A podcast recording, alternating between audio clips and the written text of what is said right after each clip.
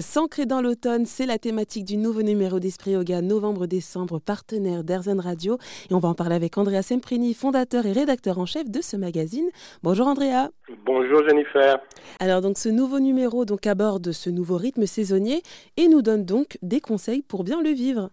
Tout à fait, tout à fait. Donc là, on parle du numéro de novembre-décembre de Esprit Yoga qui vient de paraître, il est en kiosque depuis quelques jours.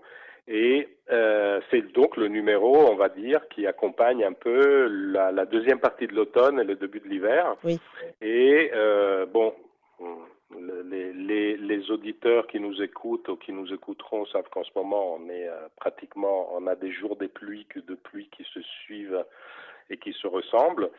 Euh, donc la lumière qui baisse avec la l'heure légale maintenant euh, à 6 heures de l'après-midi, il fait nuit c'est quelque chose qui arrive tous les ans, hein. il n'y a rien de nouveau, c'est le cycle des saisons, mais on sait que c'est une période qui nous fragilise parce mhm. que nous avons besoin de lumière et que quand le soleil manque, quand la lumière baisse, euh, ça peut générer euh, des flottements, un petit blues.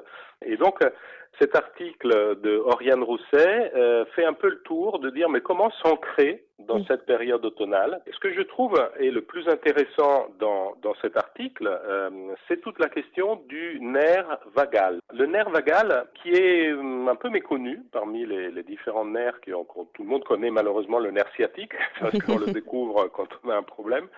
Le nerf vagal, c'est un nerf qui met en contact l'intestin et le cerveau.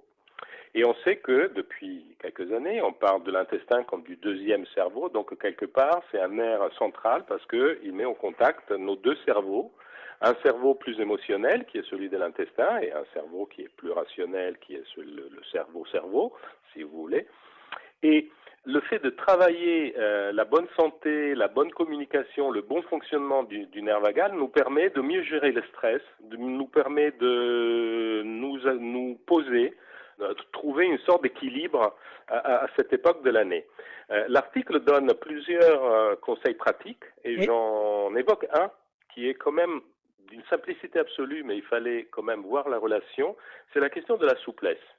Alors, il faut savoir que le nerf vagal met en relation donc les deux cerveaux et surtout est responsable aussi des réactions qui se mettent en place de manière automatique quand vous êtes confronté à un danger.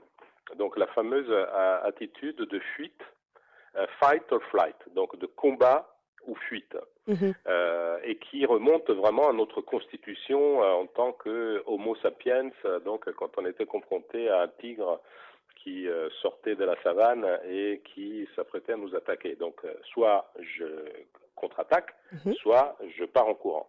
Donc ce sont les deux solutions et le corps humain est adapté pour ce genre de choses.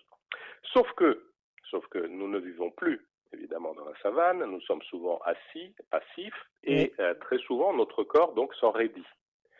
Or, notre cerveau, notre double cerveau, et donc le nerf vagal, ressent que notre corps est euh, moins souple, donc moins prêt à réagir à un danger, mhm. un danger, et euh, il devient lui-même, il génère du stress parce que il dit mais tu, tu n'es pas prêt à faire face un problème. Si tu dois courir, si tu dois combattre, tu n'es pas en mesure de le faire parce que ton corps n'est plus aussi souple, n'est plus aussi raide. Et donc, travailler sa souplesse permet d'envoyer des messages à son corps qui permettent à leur tour de réduire le stress. Il y a encore d'autres exercices pour justement stimuler ce nerf vague et qui sont donc à retrouver dans le dernier numéro d'Esprit Yoga, novembre-décembre. Merci Andrea Semprini, fondateur et rédacteur en chef de ce magazine. Merci Jennifer.